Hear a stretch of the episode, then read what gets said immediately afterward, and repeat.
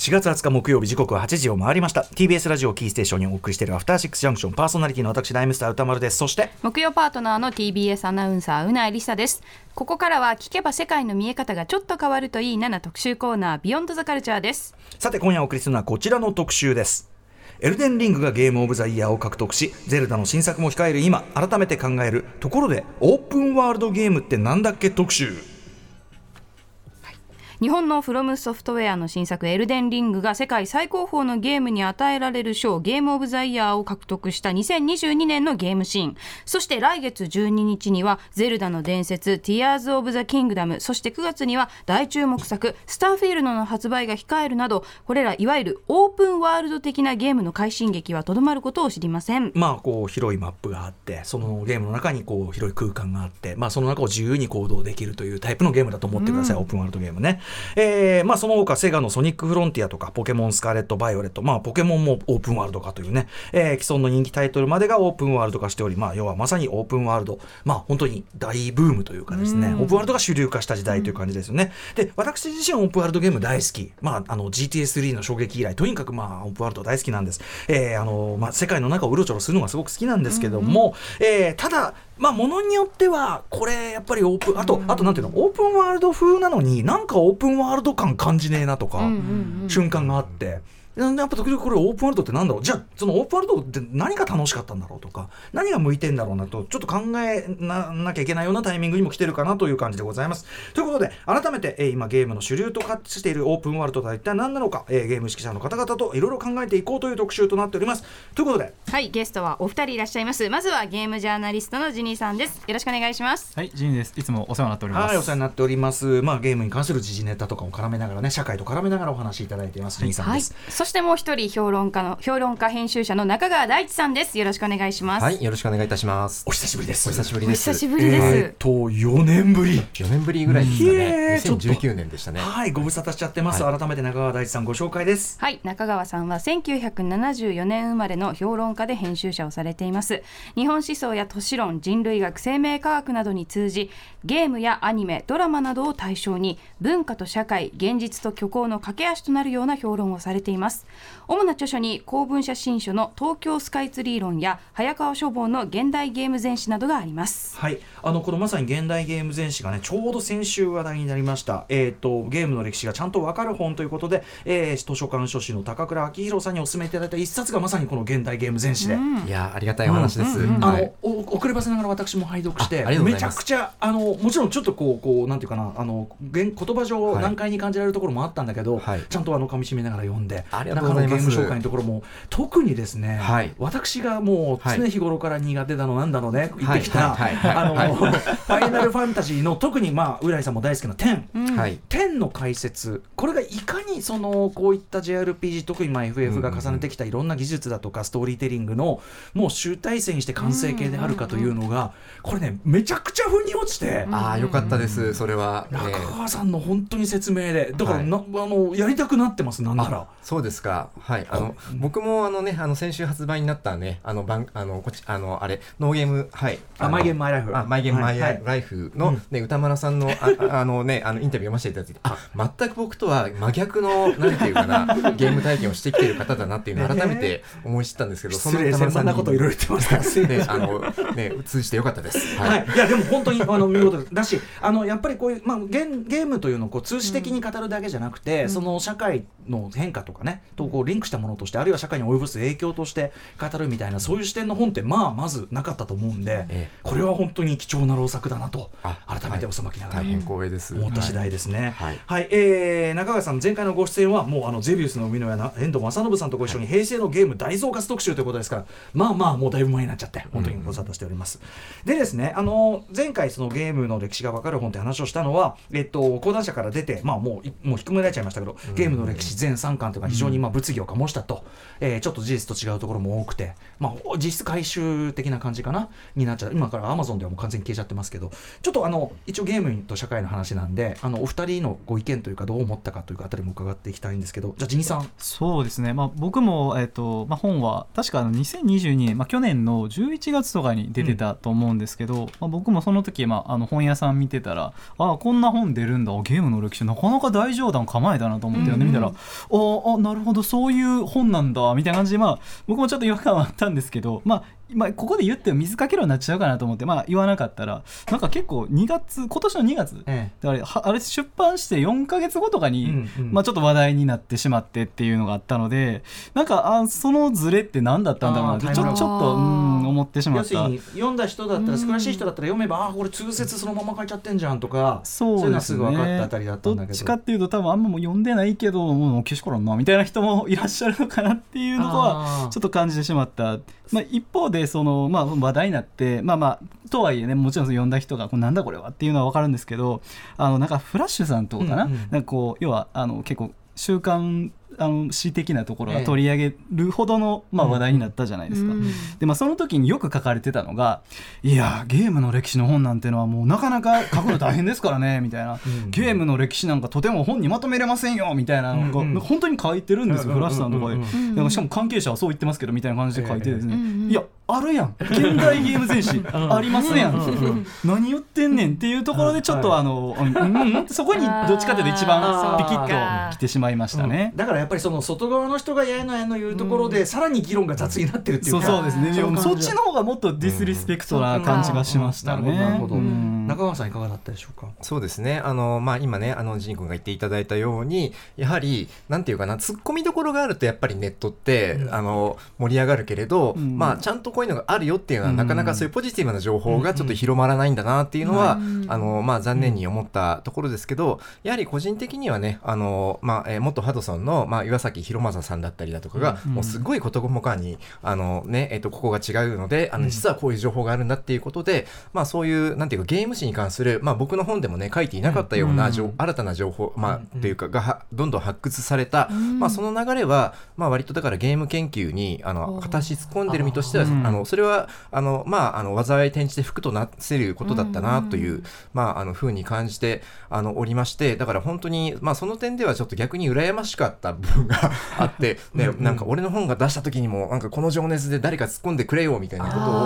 なんかすごく思いました。もう、議論がね。活発化したこと自体がね。はい。それだけ正しかったからこそってまあね。正しかったというか、中川さんの本は。まあうん。うんうん。まあ、なので、まあ、だから、なんていうかな、せっかくここまでゲーム史が盛り上がったので、あの、もう一つね、あの、えこのゲームの歴史があああることによって注目された本で、うん。あの、柴原工大のあの、え小山祐介先生の、うん。まあ、日本デジタルゲーム産業史という本が、うん。まあ、僕の本とちょうど相前後して、あの、うん。出たんですけれど、大体この2冊をね、あの、皆さん、あの、上げてくださることが多くて、うん。それだったらば、ちょっと僕、講談社さんに相談してるんですけど、うん。この2冊をね、その、まあ、定本にして、うん。なんか、新たになんか改訂新版やるんだったら、ちょっとお手伝いしますよっていう、あの前向きっていうふうにちょっと関係者を通じて、今ちょっと相談しているところなんで、何かこれがね、いいアクションにつながるといいなというふうに思ってます。ね。ねえ、まあ、あの、それ素晴らしいですね。すごい最終的にポジティブなね、方向にっていうかね。やはりね、まあ、せっかくね、もう、まあ、一過性の炎上で終わるんじゃなくて、うんうんうん何かね、公共的に、あの、うまくいい方向に、あの、んいいかなというふうな、まあ、そんな優等生的な回答をしておきます。いやいや、でも、はい。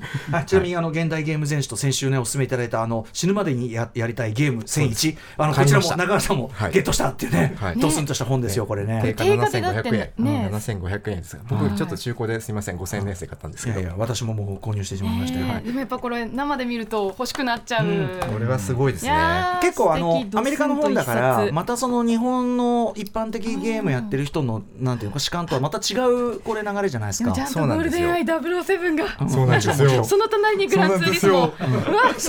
すごいですね。ねいやでもねすごいなんかこれなページめくっていくと感動しません？ねパッとそのゲームの開いただけでワクワクしちゃう。これ持ってあのファミレスとか行きたいですよね。これ初代モータルコンバット。うん。ああすごい。ちょっと見たくなっちゃう。でこれねやはりね海外でそのね歌間さんおっしゃったようにね、そのまあ基本的にアメリカの多分まあ研究家の方が作ってあのいるんですけれど、うん。すごいストロングスタイルで、なんかマルシートが一切この図版とかあついー。てないんですよ。うん。これだからね海外だから割とまあできて、はいでそれの研研究引用はありとかそういうそうそうそのスタイルで言ってるっ点がやはりの日本の出版業界では出せないところなのでこれ素晴らしいなと思いました。ストロングスタイル。いやこれ現代ゲーム全史書くときこれ持ってたかったですね。本当に。なので本当先週このねあの本特集やっていただいたのは本当ありがたかったですね。あなるほど。いやいやそんな風に言っていただいてこちらもありがたい。ちなみにあのお二人ってあそうだ。あそうです。そもそもご関係ってあったんですか？さっきジニ君なんていうふうに呼ばれあてましたけど、そうですね、まあ、僕は、えっと、あの中川さんの、まあ、プラネ中川さんが所属されてるプラネッツっていうところで、えっと、現代ゲーム通信っていう番組をはい。月1でネットで配信してるんですけど、うん。まあ、そこにえっと僕がお邪魔しているっていう状況なんですが、うん。実はまあそれのきっかけになったのが今まさに話されてたこの現代ゲーム全史、うん。あの僕が実は本当にこの中川さん知る前にこの本を先に知って、うん。でもすごい僕があの教科書的に使わせまくっていただいてたんで、うんうん。もうこの本本当にすごいな、まあ、僕もすごい本探して、うんあの現代ゲーム全史に出会ったんで、こんなめっちゃええ本あってほんま助かるなと思って、ぜひ著者の方にご挨拶させていただきたいなとうん。いうことで、まあ、中川さんに僕の方からあのメールを送らせていただいて、それで番組を一緒にやらせてもらって。そういうつながりが、はい、ほどねそれで2年前にねそのそういうアプローチがあったのででそれでじゃあちょっと一回一緒になんていうかなゲームの歴史についてのトークイベントをやろうよっていうことで、あのまあ、トークイベントをね秋葉原でやってでそれで、えーあのまあいあのまあ、僕が所属しているひあのプラネッツっていう非表紙でやっている、まあ、ニコニコの番組であのちょっと毎月ねあの、まあ、新しいゲームのねあのあいろいろと深掘りをしようという番組を、まあ、去年からやっていて結構1年間ぐらいもうずっと毎月、うん。あのまあ喋ってきてるっていう間柄です。うん。なるほどなるほど。だからまあちょっとそもそもねあのこれだからここがつながってるっていうわけだから、うん。まあ、ここはもう超強力なうん。コンビで今日は出ていただいて、僕から見たら高川さんも先生なんでいえいえ。本当に教えていただいてる側なんですけどいつも。いやはい。や逆に僕本当ファミコン世代でもううん。今の,、あのなんていうかな最新ゲームには全然そのキャッチアップできてない部分があって、そこはもうなんていうかな役割分担で本当にねあのなんていうかまあジニ君にねあのもう、えーまああもうこれあれもやってるしこれもやってるしっていう感じなのでそこはもう全部ねあうん。の頼っている部分があります。うん。いやだから世代を超えたナイスコンビですよこれはね。うん。さてさて今日はですねまあそのゲームの歴史みたいなこととも関係してる、まあ、オープンワールドゲームとは何ぞや特集という感じなんですが、改めてオープンワールド、まあ、さっきも言ったようにこうゲームの中に一つこう空間が 3D で広がってて、箱庭ゲームなんて言い方も昔はしてましたからね、広がってて、えーその中で自由に行動できるみたいな、うん。えーまあグランドセフトオートとか。まあ、シェンムーが先駆けと言われてたりとか、うんあとまあ天中早かったなとかうんいろんなのありますけど、うんうんはい、お二人あのお好きなオープンワールドゲームって何とかってあります？そうですね。もうこれは本当に好きなだけなんですけど、うん本当に好きなだけ。レもうやっぱり「レッド・デッド・リデンプション2」が一番僕すの中ではごいです。ああそう。はい。うんうん。まあ、やっぱりこの作品、まあ、もう本当にねもうあの歌丸さんには言うまでもなくその、まあ、ロックスターっていう、まあ、うん。グランドセフトオートシリーズで、まあ、オープンワールドをまあ会社させた、うん。あの多分存在の、まあ、最新作のオープンワールドですけど、うん。やっぱりその、こうまあ、今までずっと20年以上オープンワールドのゲームを作ってきてこう最新作で彼ら何をやるのかなって思った時に、うん。まあ、そのまあちょっとあのネタバレにならない範囲で言うと、主人公アーサーっていう、まあ、本当に中年のおじさんが、うん。あのカウボーイのおじさんがいるんだけどこの人の、まあ、ある種どういう人生を歩んだかっていうのをはい。一人の人間の人生にフォーカスして、うん。それにオープンワールドを使うっていう、うん。そのめちゃくちゃ贅沢なストーリーテリングみたいなもの、これにもう完全に僕は胸打たれましたね。わかります。はいあのしかもねそそのなんかこうなんていうかもうキャッチーじゃないっていうかもはや。そうですね。本当にその、まあ、ちょっと後で話すことになると思うんですけど僕がやっぱオープンワールドですごく大切にしてる生活感っていう感覚、まあ、レート・エット・リデンプション2多分今あるゲームの中で一番すごく生活、うんうん、を重視してるゲームなので、やっぱりこうアメリカの,、まあその19 20世紀初頭のアメリカの、まあ、西部の時代、まあ、その今はもうないフロンティアに行って、まあ、牛を追ったりとか馬に乗って脳をかけるみたいな、こういうことができるのはす嬉しいですね。そこにいるってことがねだからそのそうですね。ある意味だからそれを語るいって取り始める人も多分もう出てきてるそうですね、まあ、結構賛否分かれるゲームですね。はいうん。一方中川さん。はいそうですね。あの僕はですねちょっと最初に白状しておきますと、うんうん。もう個人的なゲーマーとしては結構オープンワールドって割とまあ苦手ジャンルだったんですよ。実はうなやさんもねう。ん最近苦手になりつつあるっていう。あ そうなんですか。出会った時は感動したけど、うんうん。最近はっていう気持ちは私もなってまあます。飽和状態でもあるしね、うん。確かにね。なんかなかなかねすごくやはりねあの僕ファミコン世代だから、うん。もうねすごくねえもう8ビット時代のねあのちょっとたあなんてなんていうかなそのシンプルなゲームからするとちょっとね複雑で、うん。やはりねやることがあ逆に多すぎて何をやったらいいかわからないみたいな、うん あのところがあったりする中で、まあ、あのその中でやはり、まあ、唯一やりきれたっていうかのが、あのまあ、2019年のあのデス・ストランディングですね、はい。あの小島秀夫監督の。だったですね。だからまあ小島監督のねあの作品に関してはやっぱりまあメタルギアソリッドだったりだとかっていう形で、まあずっとねその日本ゲームの中でその積み重ねられてきた、うん。まああの、えーそういう、まあ、蓄積があってでそれであ小島監督の作品ならっていう,、うんうんうん。まあ、あのことでやり始めたんだけどやはりねその、まあ、コナミから独立して、まあ、小島プロダクションという形になって、まあ、ある種そのどっちかっていうとなんていうかなその、えっとインディー的なマインドもありつつその、まあね、オープンワールドとかでまあいろいろあのきらびやかに出てる、まあ、トリプル A タイトルにちょっと匹敵するようななんかね、うん。その割と対策感もあるっていう、うん。まあ、ちょっとそういう立ち位置のあの作品だったと思うんですけど、まあ、その中でねだからもうメメタルギア時代からずっとその、まあ、小島監督が、うん。そのまあえまあそのなんていうかなハリウッド映画に対する憧れみたいなものである種幻想のアメリカへの憧れみたいなものがあったのをでそれでそのアメリカ論をやってみせたのがデス・ストランディング、うん。あのだったじゃないですかそのね、うん。そのまあ、日本人から見たそのアメリカ論みたいなもの、でさっきあのねジーン君の「レッド・デッド・リデンプション」っていうのがやはりね、うん。あのすごくねそのやはりアメリカのねそのあり方みたいなものを、あの割となんていうかなその正確にな正確にというかな、はい。あの映し出したものがあるとするとそれなんか日本人から捉え直したものが結構やはりデスストのあの性格にあると思っていて、はい。まあそういうあたりとかにすごく惹かれましたね。面白いですね。これちょっと後の話と関係するのかな、うん。そのオープンワールドでそれぞれがなんかこう文明論っぽくなってくるっていうか、その世界をどう捉えるかっていう話だからやっぱロックスターの作品って大体アメリカ論だし、うん。そうですね。あの特にグランドセフトオートは、うん。はいはいはい。うんなんていうかなで小島さんなりの、まあ、アメリカ論であり文明論みたいななんかそういうふうにオープンワールドってなりがちなの面白いなっていうね、まあ、優れた作品はってことかもしれないけど。そ,、れこそあのゴーストワイヤー東京が、あれは東京論なわけですよ、とかさ、うん。っていうのも面白いなっていうね、のちょっと突っ込んだ話になってきちゃってますけど、うん。でねオープンワールドオープンワールドって言ってますけど。で私もすごい使っちゃってますけど、うん。意外と定義が難しい言葉なんですよね、中川さんこれは。そうですね。まあ、あの、まあ、こういう時にも、まあ、サクッとね、ちょっとウィキペディアで あの、まあ、見てみると、うん一応こんな書き方をしてありましたね。まあ、あの、ゲーム内の仮想世界において、移動的制限のないプレイヤーが自由に探索し、目的に到達できるように環境設計されたコンピューターゲームを指す用語、うんみたいな書き方が、まあ、してあって、まあ、大体今のイメージとしてはそういうことなんだろうなと、まあ、いう感じはだんだんするんですけれど、うん。ただまあ、このウィキペディアの記述を見て思ったのが、あ、これってなんかゲームのジャンル名っていうよりは、うんうんうん。このまあ 3DCG のね、ベースになった後の、やはりまあゲームエンジンがもうあの確立されたものがあるじゃないですか。アンリアルエンジンだったりだとか、ね、まあ Unity だったりだとか、まあそういうの中での、なんかそういうもので作られ、まあその 3D ベースで作られたあのゲームデザインの中の共通のスタイルを指す言葉なんだなっていうのをすごく感じましたね。はいまあ、例えばだからグランドセフトオートだったらば、まあ、ゲームのゲームそのもののジャンルとしてはなんかクライムアクションっていう言い方じゃないじゃないですか。うんうんであとはその前あの、まあ、えあのザエルああのエルダースクロールだったらば、まああのね、あのオブリビオンとかね、あのスカイリムとかだったらば、うん。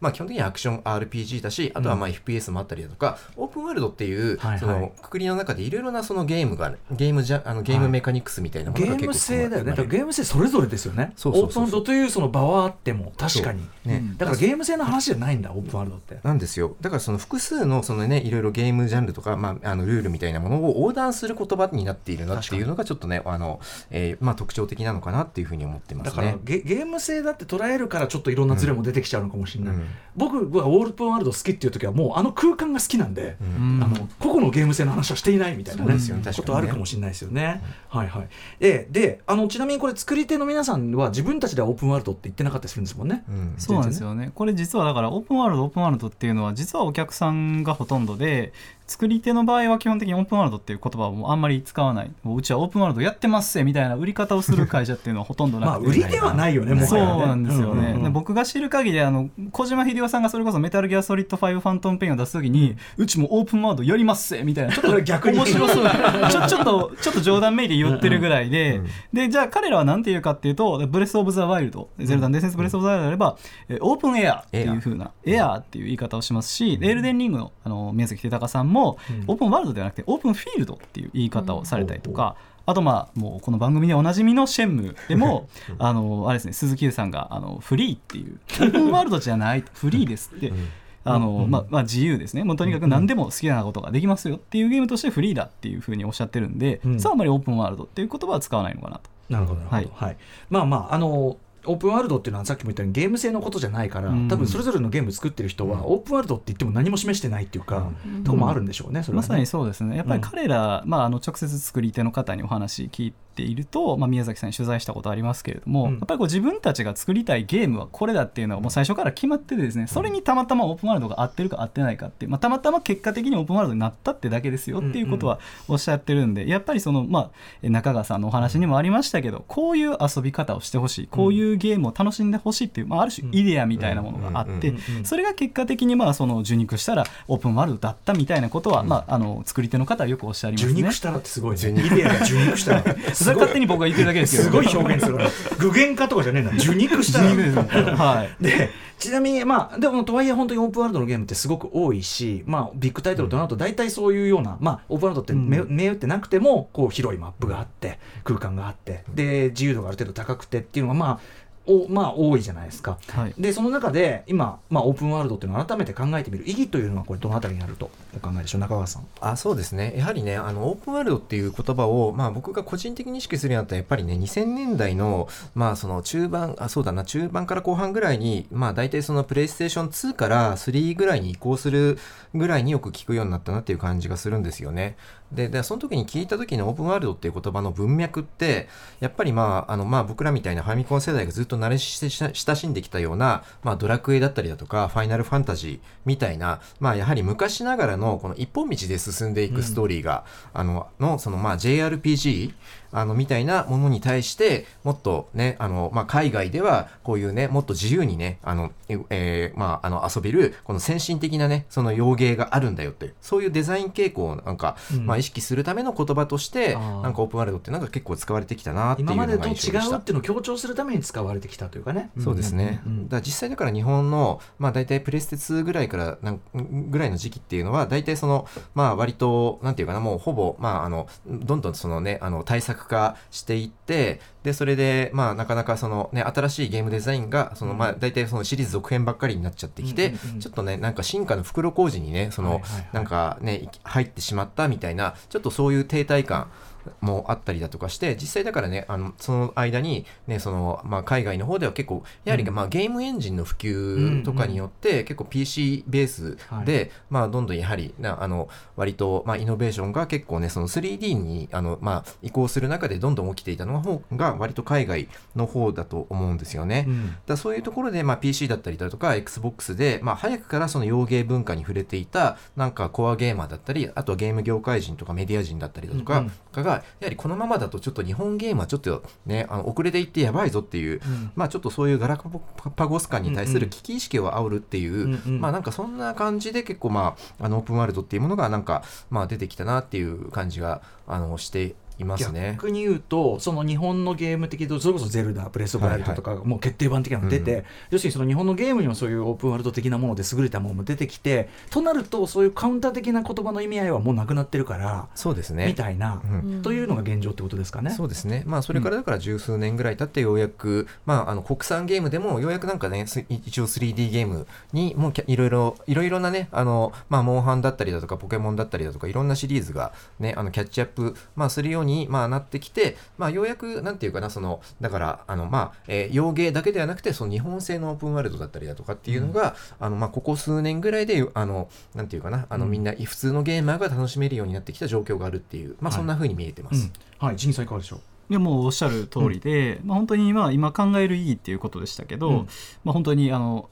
中川さん歌丸さんがおっしゃる通りでもともと海外であの主流だったものが今そのまさに「ゼルダの伝説」っていう例もありましたけど任天堂であったりとかフロントソフトウェアであったりとかあとセガもあのソニック・ザ・フロンティアっていうの出ましたけども、まあ、あの日本でもオープンワールドっていうのがある種そのゲームデザインのスタンダードになってきたっていうこともあるので、うん。もはやオープンワールドを語らずんばあの現代ゲームを語れずみたいな状態になってるっていうのはあるかなと思いますね。一方でね、その本飽和状態っていうか、まあ、さすがの僕も、そうですね。あのゲームシステム全部同じじゃんみたいなそうですね。ものは全然増えてきて、まあ、それでも楽しんでるけど、あのーなのでちょっとここらでね何がオープンワールドの楽しいとこで、うん。まあ、ある意味そう楽しくないとこもあるだろうから、うんうんうん。えーちょっと考えるのは意味があるってことですかね。お知らせの後さらにではオープンワールドの本当にね突っ込んだ定義からお話して伺っていきたいと思います。It's Kaylee Cuoco for Priceline. Ready to go to your happy place for a happy price? Well, why didn't you say so? Just download the Priceline app right now and save up to 60% on hotels. So, whether it's Cousin Kevin's Kazoo concert in Kansas City, go Kevin, or Becky's Bachelorette Bash in Bermuda, you never have to miss a trip ever again. So, download the Priceline app today. Your savings are waiting. Go to your happy place for a happy price. Go to your happy price, Priceline. いいな。時刻は8時25分。生放送でお送りしているアフターシックスジャンクション。この時間はオープンワールドゲーム全盛の今改めて考える。ところでオープンワールドって何なって系特集をお送りしています。すいません。あのつまんねえつオープンワールドゲームは 本当につまんねえって話をして盛り上がってしまいました。えということでゲストはゲームジャーナリストのジギさんと評論家編集者の中川大地さんです。お二人よろしくお願いします。よろしくお願いします、よろしくよろしくお願いします。ではここからオープンワールドゲームについて深く考えるため前半と後半に話題を分けて伺っていきます。まずは前半です結局オープンワールドって一体何なのさ？はい、まあ、いつ頃この言葉が生まれ、えーそしてまあ厳密な定義というかなそんなあたりをお二人に伺っていきたいと思います、まず歴史的なこう経緯というかジギさんに伺いたいと思います。そうですね、まあ、あくまでその言葉っていうところに、えー限定すると、えーまあ、僕が調べた限りなんですけれども、まあ、ゲームディベロッパーっていう北米のメディアで、うん。2007年から、えー初めて登場したのが、まあ、最初かなと。で、まあ、ウィキペディアも、えー、と英語版を見ていると、まあ、あの2008年にオープンワールドって項目ができてたのへでー、まあ、本当に2000年後半ぐらいあがー、えっとまあ、オープンワールドっていう言葉が使われるようになったのかなと。うんうん。ただまあ一つその多分これ聞いておられる方とかそして歌丸さんもちょっと疑問に思われてると思うんですけど、うんうん。オープンワールドっていうけどオープンワールド的なゲームってその前からなかったっていうことは、うんうんうん。あのそれこそあのマイゲームマイライフの,、はい。あの本の中でも、はい。例えば「トバルナンバーワンあれオープンワールドじゃないあの?」とか。のトバルのえっと、クエストモードっていうかね。そうですねクエストモードはいはい僕も実はあれやったことあってすごい好きなんで、うん。うんおめっちゃわかりますってなりながら読んでたんですけど、うんうんうんまさにそのあの1980年代ぐらいから例えば、えーとまえー、とあれですね「マイトマジック」っていうあの、まあ、これはあれなんですけどあの北米のゲームではあるんですけど、本当にその広大で目の行けるとこどこでも行けますみたいな、もう完全に 2D なんだけどそういうことができるゲームって存在しましたし、はいあるいは任天堂ではですね、えーちょっと後でえー詳しく説明することになるんですけど、1986年の初代「ゼルダの伝説」うん。これも実はですねあの最初から結構いろんなところに行けるっていう、うんうん。あの本当にあの攻略の順番とかも自由だったっていうのもあってですね。でまあ宇田村さんだったらモスコニアンっていう。これねシューティングゲームだけどね、僕の感覚ではオープンワールド敵でした、うん。敵ですよね、うんうんうんうん。うん。意外とっていうところがあるんで、はい。あのどうしてそのオープンワールドっていう言葉が後から出てきた。で一方でそのゲームデザインとしていろいろいけますよってオープンワールド的なあのゲームっていうのがえどう違うのかっていうと、まあ、まさにあの中川さんもおっしゃってたようにやっぱ 3D っていうところが非常に重要で、あのまあ、初期のその、まあ、それこそファミコンとかっていう時代はあくまでまあドット絵でしかも 2D だったので、うんうん。かなりその、まあ、描写が、もうまあ、負担がいやあのいや低かったと。まあまあ見立てだよね、まあ、見立てですね、うんうんうんうんもう本当にまあそのなんていうか塔があってみたいな、ええもう白とかもほんまに1マス分しか表示しないみたいまあ、な。見立ての良さは当然あるのは当まあ、然としてね。もちろんいいんですけど、はい。はいまあ、ただそれであれば、まあ、逆に言えばファミコンでもオープンワールドっぽいゲーム作れますよと、ところがまあやっぱりそのどんどんあの 3D になってゲームがリアルになっていくと、そのなんか 3D のリアルさを維持したままもうどこにでも行けますぜみたいなオープンワールドを作ることが、まあ、やっぱり難しくなったと、うん。特にハードウェアはこれメモリっていうところがあの非常に重要なんですけれどもこのメモリの大きさが釣り合わなくなって一回オープンワールド的なゲーム消えてしまう。はい。で、まあ、あの後々復活するっていう感じにはなってますね。まあ要するにまあテクノロジーっていうかスペックの進化でさっき言った純肉化。そうですね。やりたかったこと、はい。要するにずっとやりたいやりたいと思ってることが本当にできるようになったからこんだけ増えたし流行ってると、はい一方オープンワールドっていうのの定義ですね、はい。えー、とどうゲーム性というのかな？ゲーム性じゃないか、うん。その定義みたいな部分。中川さんどうでしょう？そうですね、あのまあ、今、ジン君が言ってくれた、まあ、やはりね、その 3D ゲーム化が押したっていう前提の上で、うん。まあ、その中でさらにあの、まあ、あのオープンワールド的なものっていうのを、何かな、あの形式的な特徴として、まあ、うん。ちょっと最大公約数的に、はい。まあ、なんか3つぐらいにね、ちょっと要素を抽出するとなると、まあ、こういうことかなと。はい。まあ、1番目がねまず空間の自由みたいな感じで、うん。まあ、つまりだから広広大なねその、まあ、あのフィールドを好きなようにあの旅する、まあ、そういう移動ができるということ。うん。でも2番目が、まあ、時間の自由かなと、うん。まあ、つまりあの、ね、いろいろなねあの、えーまあ、ノンリニアに進行するようななんかねあのしてしていくような感じで、まあ、要は目的とか手順とかが、あのなんていうかなその一本道に縛られてなくても自由な、ね、手順でまだまだミッションストーリー進めたくないなって言ったらその辺うろうろしててもいいとかね、はいいいいうことですよね、はい。うんでまあ、3番目があの、まあ、なんていうかシームレス性というかね、うん。ゲームデズにメカニクスあのつまりだからまあいろいろとそのゲームシステムがすごくねそのシームレスあのしあのつなぎ目がないという意味なんですけれど、うん。まあ、例えばねそのまあなんか、まあのまあ、あのそのオープンワールド以前だとその RPG とかだとねあのうん。フィールドを移動して、でお城っていうシンボルがあってでそこに行ったらもう画面が切り替わったりだとか、うんうん。あとはその、まあ、あの戦闘アクションでいうとやっぱりターン制みたいな感じはい。なものが割とだからねその現実と同じようになんかリアルタイム進行する。だから必然的にアクションになっていくだとか、っていう感じで、まあ、なるべくその現実の連続性と同じように、その全ての体験を連続化しようとする、うんまあ、この3つぐらいのなんか要素があるとなんかオープンワールドっぽく感じるんじゃないかなとは思います。空間の自由、えー時間の自由シームレス。確かに言われてみればっていう感じですね、だから、まあ、逆に言えばこの条件が揃ってればその中で、まあ、ゲーム性要するに何をもってゲーム的な面白さを生じさせるかっていうのはまた別の話ってことですよねこれね。そうですね、まあ、うん。だからこういうね、あのまあシームレス性みたいな、まあ、ものがあるからこそ、結構オープンワールドをやっていくと、例えばね、自分が持つその武器が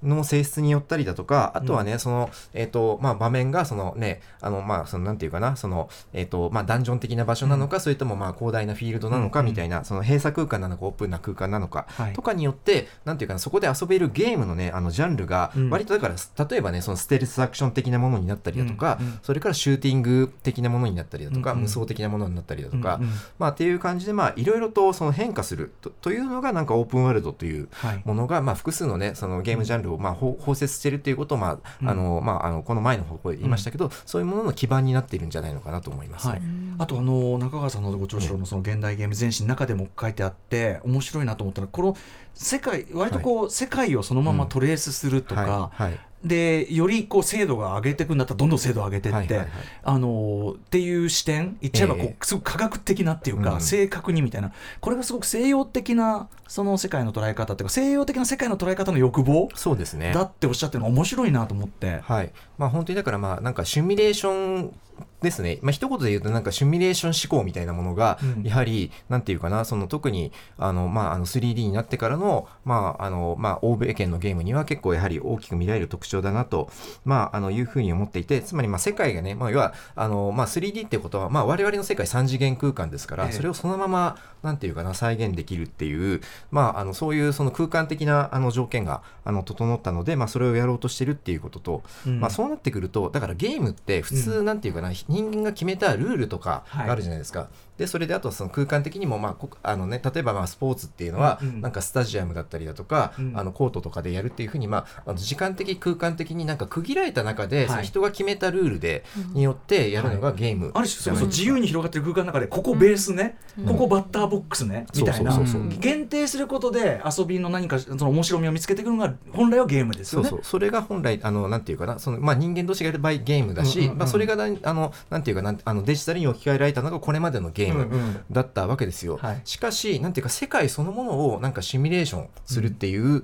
あの欲望がうん。すごくこの、まあ、3D 以降になってからの,、まあ、あのゲームっていうのにはあの、ね、あのビデオゲームには結構あのできてくるようにななったんでそれがもうなんかねそのゲームで決められたルールというものがだんだん自然法則に近いものに、うんうん。あのなっていくんですよ。はい。それだからまああのねゲームデザイン用語で言うとゲームメカニクスっていう言い方をするんですけど、そういうふうにまあなんていうかなまるで自然法則みたいな形でそのゲームのルールみたいなものがはい。だんだんそのねあの世界のあり方を記述するように、うんうん。あのまあえーなっていくと、まあそうするとゲームからだんだん現実そのもののはいシミュレーターに近づいていくっていう、ね。まあそういうことが起きているのがまあオープンワールドのはい。はい。だからまあこれだけオープンオープンワールド好きなね、ええ。私をもってしてもですよ、あのグレングランドセフトオート3アンドレスアンドレス出た時に、あれっていうこれ現実の煩わしさこれ全部、そうなんですよね。全部負わされてるとも言えるのよ。え運動しないと太るの？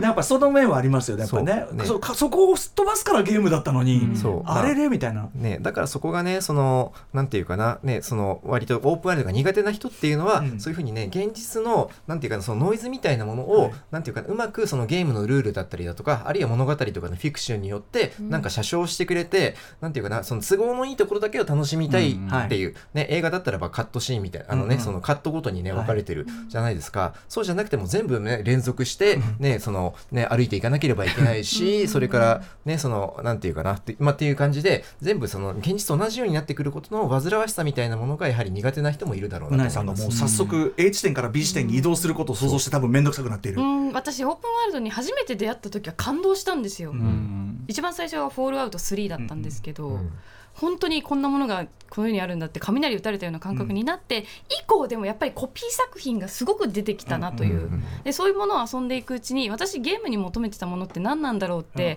うんうんうん。その考えているというか今まさにお話にあうん。あお話の中で実感したのが、やっぱり現実にないものを遊びたい、うん。うん。なんかこう現実ではこ超えられないものをゲームで味わいたいっていうやっぱりゲーム体験を求めるのが自分にとって一番大切なゲーム体ゲームに求めるものだなってことに気づいたからこそやっぱりこうなんだろうな今まで定義してなかったなかった発想の作品にやっぱりうん。こう喜びを感じる。だからこそ「エルデンリング」とか「フロム」のゲームってオープンフィールドだけどうん。だから私があんま好きじゃない。本当はオープンフィールドでも、うんでもやっぱりそのあのゲーム性そのバトルっていうものにやっぱりなんか感銘を受けたからすごく好きですし、うんなんかだから組み合わせ次第だなってすごく思いますね。舞台はある、ででそこに何を載せるかっていうところっていうのがすごく大事だなって。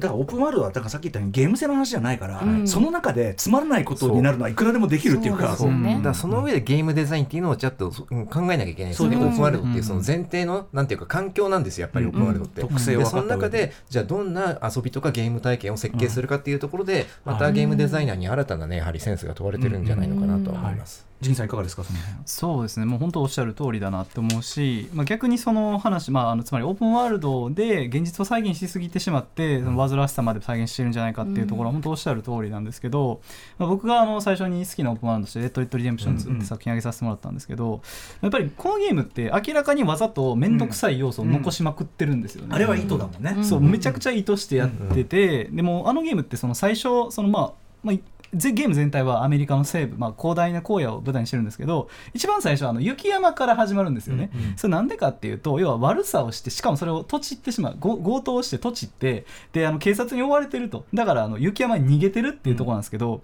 雪山の移動ってすごく煩雑で、まあ、当たり前ですけど雪がもう腰のとこまで詰まってるんで、うんうんうん歩くのももっさもっさもっさみたいな感じでもう煩わしいことこの上ないんですよ。なんですけどその煩わしさっていうのはあのさっき話したようにあのこのまあ主人公のアーサー。で、まあ、アーサーが所属する強盗団があるんだけど彼らも当然その煩わしさとか、寒いよとか面倒くさいよ苦しいよみたいなものを持っててでそれをこうプレイヤーの入力とリンクさせることによってこの煩わしいことこの上ないオープンワールドを通じてその彼らが置かれている現実みたいなものを追体験するようにできてるんですよね。なのでやっぱりそのこれは明らかに遊びとか、こう楽しませるためではないねんけど、ん。ある種純文学的というか、その一人の人間のもうも甘いも含めた人生を楽しむ上での煩わしさをあえて描くっていう姿勢。おこれすごいあのロックスターらしいならではだなっていうのに感動しましたね。まあ、ロックスターはねあの当然ロックスターレベルであれば当然その今言ってたようなオープンワールドの中で何をやるかっていうのはもう考え抜いてもちろん作ってるからね、ね。はい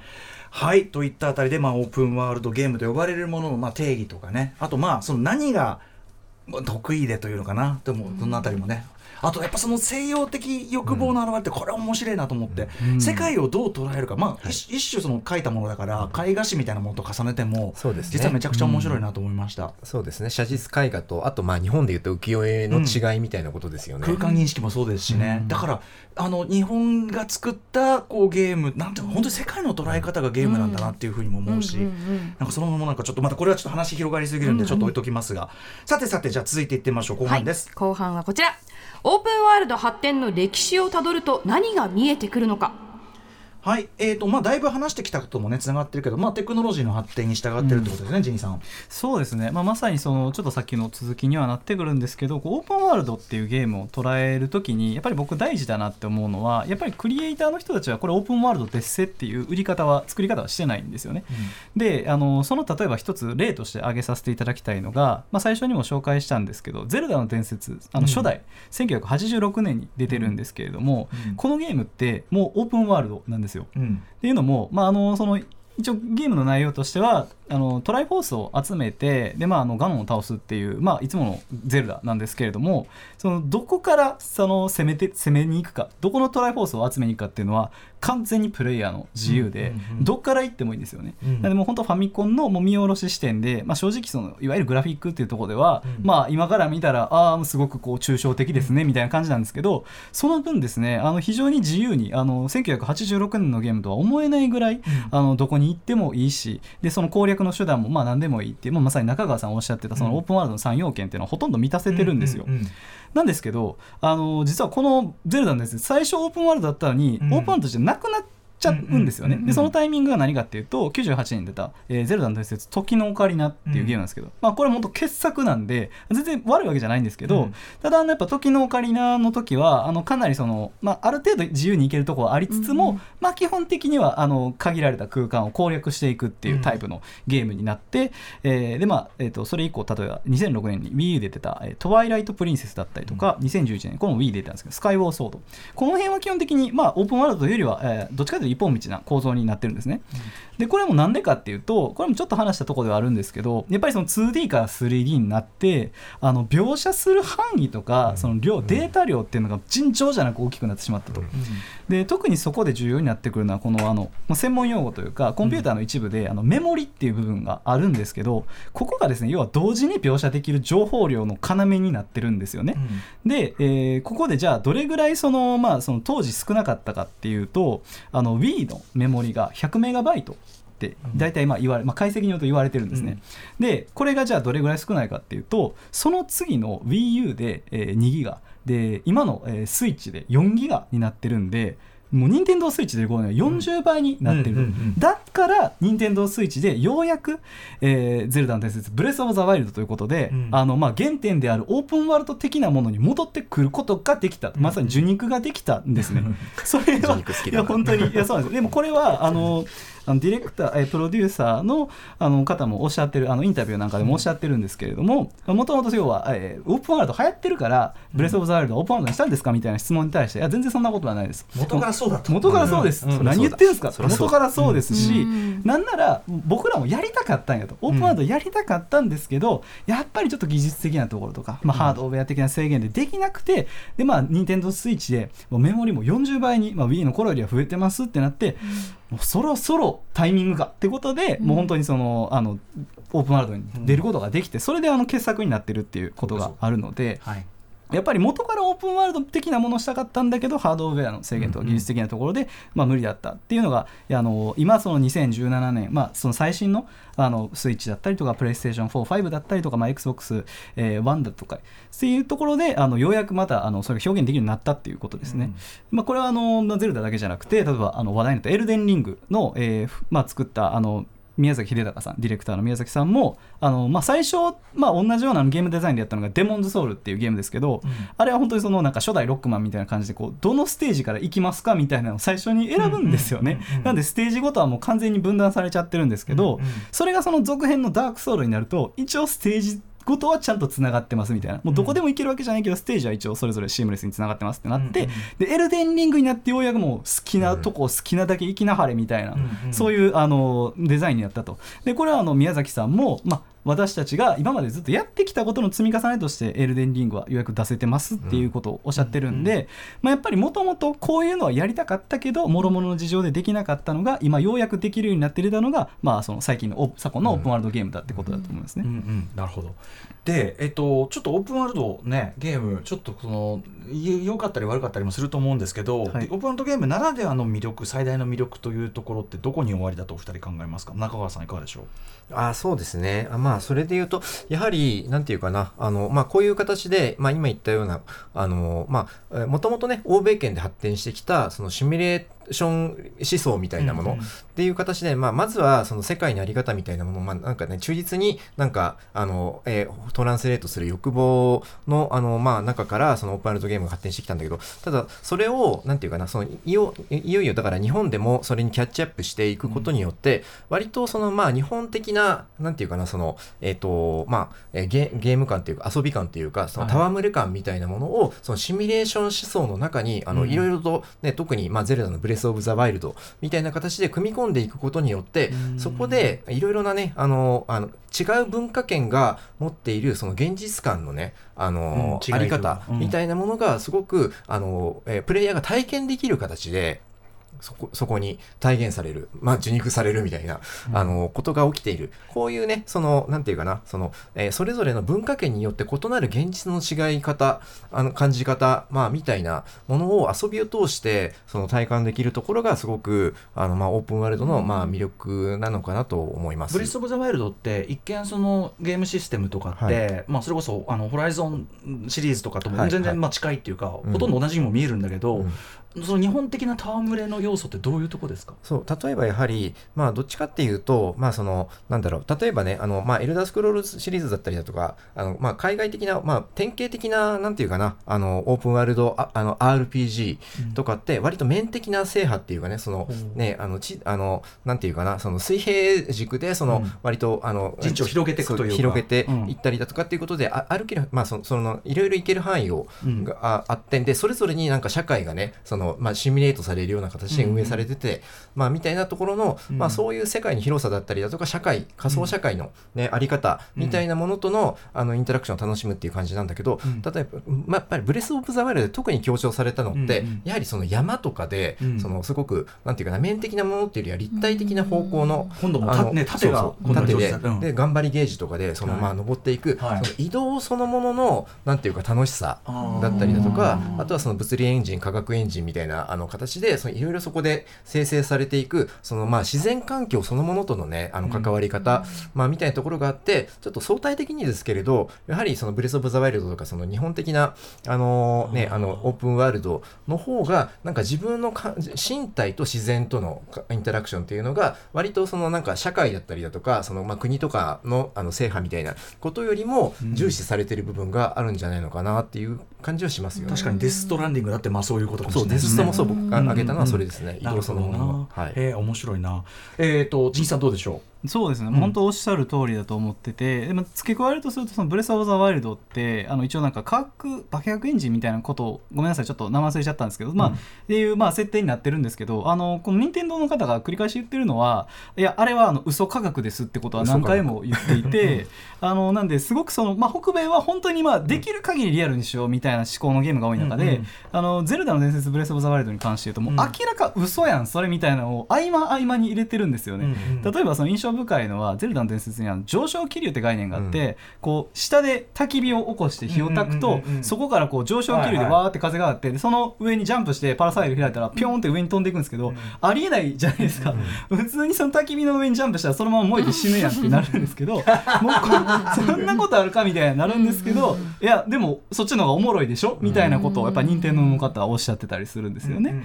なんかでそこに対してあのでももう一つ面白いのはじだからやっぱ根っからの任天堂のゲームだなっていうところはやっぱやればやるほど感じるんですけど、一方で「ブレス・オブ・ザ・ワイルド」にはですねあのハボックっていう物理エンジンの、まあ、エンジンが入ってまして、まあ、これはあの北米のオープンワールドゲームでもしょっちゅうあのグランドゼフトオートの中でも使われてるんですけど要はあのゲームの物理演算ってありますよね。こう物が転が、あの重力に従って転がっていくとか、ぶつかってあのばなんか弾けるとかあるんですけど、ああいうのは海外のあの技術をそのまま使ってるんですよ、自分たちに改造して。なので、まあ、任天堂として、まあ、日本的なもののゲームデザインずっと維持してるんですけど海外のテクノロジーアイディアっていうのはしっかり使っていきますよっていうちょっとしたたかさもあるのかなという感じがしますね。なのであの、まあ、徐々にあの現代になっていくと、まあ、その日米とかで対照的だったものがグローバル化によってどんどんお互いあの切磋琢磨していいアイディアを盗み合っていくのにかなっていうふうには感じましたね。まあ、ブレス・ワイルドはまさにねそのもう最良のハイブリッドっていうのはもちろんね、やった感じ。ででもやっぱ本当世界をどう構築と捉えて再構築するかだからオープンワールドって、はい。なんかお国柄出る話って面白いなと思ってなんかあの中川さんはそのはいはい。例えばジンさんがやってるああいうなんだ、えっとメトロエクソダスとか、はいはい。そうですね。に。見られる要するにあれはだから東欧的なというか。そうです。だから、あの、メトロエクソダスっていうね、あの、ウクライナ産のね、あの、ウクライナのゲームスタジオが作った、まあ、あの、ゲームがあって、まあ、これもね、あの、まあ、あの、メメトロシリーズっていうなシリーズの中で、まあ、エエクソダスっていう3作目だっけ？3作目です。になってこれが、ね、あのだんだんとねそのあの、まあ、オープンワールド化していったんですけどそれの時のねあの、まあ、ジン君と一緒に番組をやったんですけど、そこでやはりねそのユーラシアならではのなんていうかなその自然感というか、あるいはそのなんていうかなその社会のねそのねなかなかその日本やアメリカとは違うその、なんかきあの厳しい感覚だったりだとかっていうそういう社会観とか自然感みたいなものが、こういうオープンワールドっていうこのねあの、まあ、形式があのいろいろな文化圏にあのいろいろあの普及することによって、まあ、同じインターフェースだからこそそれぞれの文化圏の、ね、違いみたいなものを体感的に体感なんかねあの味わえるところがこのお面白いところなのかなと思います。単純にオープンワールドゲームやるとき僕起動するときって、旅行行って知らない街に降り立つ感覚なんですよ、はいはい、ああなるほど。だからまさにその感じってわかるしもっといろんな国のオープンワールドじゃあやりてえっていう感じがうん。なんかしてきましたお話伺ってて。そうですね。んん。メトロエクソダスのあの面白いところが、まあ、オープンワールドって言ってもこういろんな小さなオープンワールドをあの、まあ、点々と移動していくってゲームなんですけど移動する手段があの機関車なんですよ、うんうんなんでやっぱその基本的に、まあまあまあ、偏見ですけど北米のゲームって車の移動とか飛行機の移動は多いんですけど電車ってあんま出てこないんですよ。確かに、やっぱあの、まあ、舞台はロシアなんで、うん。もうロシアといえばシベリア鉄道ですよね、うんうんうんなのでもうあのめちゃくちゃでかい機関車を使ってうん。大陸を、ほんまにユーラシア大陸を、あの西から東にガーってウラジオストクまでモスクワからウラジオストクまで横断するっていうゲーム内容なんで、あのまさしくその統合的な世界観の一つかなって思いますね。さてお時間迫ってきましたんでちょっとまとめ代わりなんですがオープンワールドの先にどんなゲームがこれから出てくるというふうにお二人は予想されますか？まずジニーさん。そうですね、まあ、やっぱりそのオープンワールドのゲーム、まあ、あのいいも悪いもって出てきたと思うんですけど、まあ、一つそのものはやっぱりあの MMORPG をよりオープンワールド、まあ、要はそのシームレスでリアルタイムなものに落とし込むのが僕は一番いいのかなと思っていて、やっぱりオープンワールドってすごい贅沢だし楽しいんですけど逆に言えばその持て余しちゃうんですよね、つまりまあこれだけ広大な世界にもかかわらず自分は一人ぼっちで、まあ、その本当にその世界のごく一部しか知らないというか、まあ、その同時にはいられないのが、それをやっぱみんなで共有することによって、またあのドラマを生み出していくことができたら一番いいんじゃないかな、まあ、それこそあのソードアートオンラインのアインクラッドみたいなものもそうだし、あのまあ、それこそ、まあ、MMORPG 例えばファイナルファンタジー14とかありますけどあれよりはこうもうちょっとこうプレイヤーがお互いこう元にこう接触し合うようなゲーム、うん。っていうもので例えばウルティマオンラインのもうさ最新現代版みたいなものが出てきたらめっちゃ面白いなっていうのは思いますね。し。かし中川さんそうなってくるとこれもはやゲームかっていう。その通りですね、うん。まあ、だからね、そのまあジン君が、まあ、あの結構ね、あのいいオープンワールドっていうのは、すごくね、生活感みたいなものがあるっていう話を、まあ今日ずっとしてたとうん。思うんですけれど、それってもはや、なんていうかな、あの遊べるあのメタバースみたいな方向に、はい。まあ、だんだんなってきますよね、その MMO 的な、うん。もう一つ世界方向になっていくと、まあ、なんかそうなってくると、もう、なんていうかな、そのユーザーのその日常体験とね、結構もうね、あのつながつながっていくっていうあの感じにあのなっていくと思っていて、だからその先駆けとしては、もしかすると、なんかね、あのスマホゲームで、まあ、原神が出てきて、まあ、あれ、当初はね、そのブレス・オブ・ザ・ワイルドのなんかパクリだ、まあ、みたいなことを言われたけど、まあ、あれが出てきたことによって、やっぱりスマホゲームのね、風景が一変してしまって、なんていうか、日常的になんていうかな、そのね、えっ、と、割とカジュアルゲーマーも、すごくなんかオープンワールド的なものになんか触れるような、まあ、世界があのできているので、なんかそのね、そのカジュアルなデバイスの延長線上にすごく、まあ、スマホだったりだとかね、はい。あのオープンワールドみたいなものがつながって、多分ね、これが多分ポケモン GO とかで、はい。あの我々、現実の空間を、うんまあ、あの移動することと、そのゲーム空間をね、つなげるみたいなあのことを体験したいんだけれど、なんかポケモン GO の現実拡張的なものになっていくっていそうそう、がよりなんていうかなそのねあのあ割とバーチャルのそのオープンワールドともつながるみたいな、なんかね、うん。お互いがお互い現実のく活動とそれからバーチャルの活動とがうん。より結びつくようななんか体験みたいなものが出てくるかもしれないと思います。はい、そしてですね本当は中川さんねゲームの未来という意味ではね、FF10 歌舞伎が すげえっつってその話があるんだけどこれちょっとまた別の機会に。別の機会に。ちょっと、はい、あの FF10 の素晴らしさの裏側さの解説にやられた私としては、この話もぜひ聞きたいんで。あそうですか。はいはい。ということでですね、お時間来てしまいました。最後にお二人からのお知らせをぜひお願いします。はい、じゃあ中川さん、はい。はい、あそしたらですね、まあ今日のまさにね、あの話の、まあ延長線上というか、あの来月のね、あの5月にいよいよね、あのゼルダの伝説、Tears of Kingdom が発売されるわけなんですけど、その発売直後ぐらいのタイミングで、5月16日に、まああの僕がやっているそのニコニコ、えープラネットチャンネルの、あのまあ現代ゲーム通信という番組で、うん。あのまあディズニー君と一緒にね、あの、えーはい。まあ2人でね、インプレッションをあの語ろうと思そううだよね。もう出るんだもんな、うん。すげえな。はい。楽しみです。はい。楽しみだね。あともう一個ちょっと告知させてもらうとですね、あの7月になるんですけど京都であのインディーゲームの祭典で、まあ、ビットサミットというねあのもえーまあそのゆあの、えー国内最大の、うん。まあ、インディーゲームイベントがあの、えー開催されるんですけどその関連企画としてあの、まあえっとえー九条のねホテルアンテルーム京都というところであの現代アートとインディーゲームを組み合わせてね展示すへるーあのアートビット展っていうのをもうそれ3年間やってるんですけどそれの3年目をねあのこの、えーとね、7月の5日から9月2日にかけて開催して、まあ、今年のテーマあのホモルーデンスの夏休み夏の夜の夢っていう感じでちょっと夏休み感のあるねあのテーマで、はい、やろうと思っていますので、はい。ぜひっていう感じです。えー、なんかちょっとこれはちょっと行ってみないとわかんない感じですねこれね面白そう。はいそしてジニさん。はい、まあ僕もあまりもうね、まあ先ほど紹介いただいた現代ゲーム通信僕も出るので、ぜひそちら見ていただきたいなっていうのと、まああとノートでえゲームゼミっていうマガジンをやらせてもらっていて、そちらでオープンフィールドについて、あうん書いたものを出させていただく予定なので、ぜひ、はい、読んでいただければと思います。はい、西えー、そしてジニさん中川さんありがとうございました。ありがとうございました。ありがとうございました。特集でした。After Six Junction.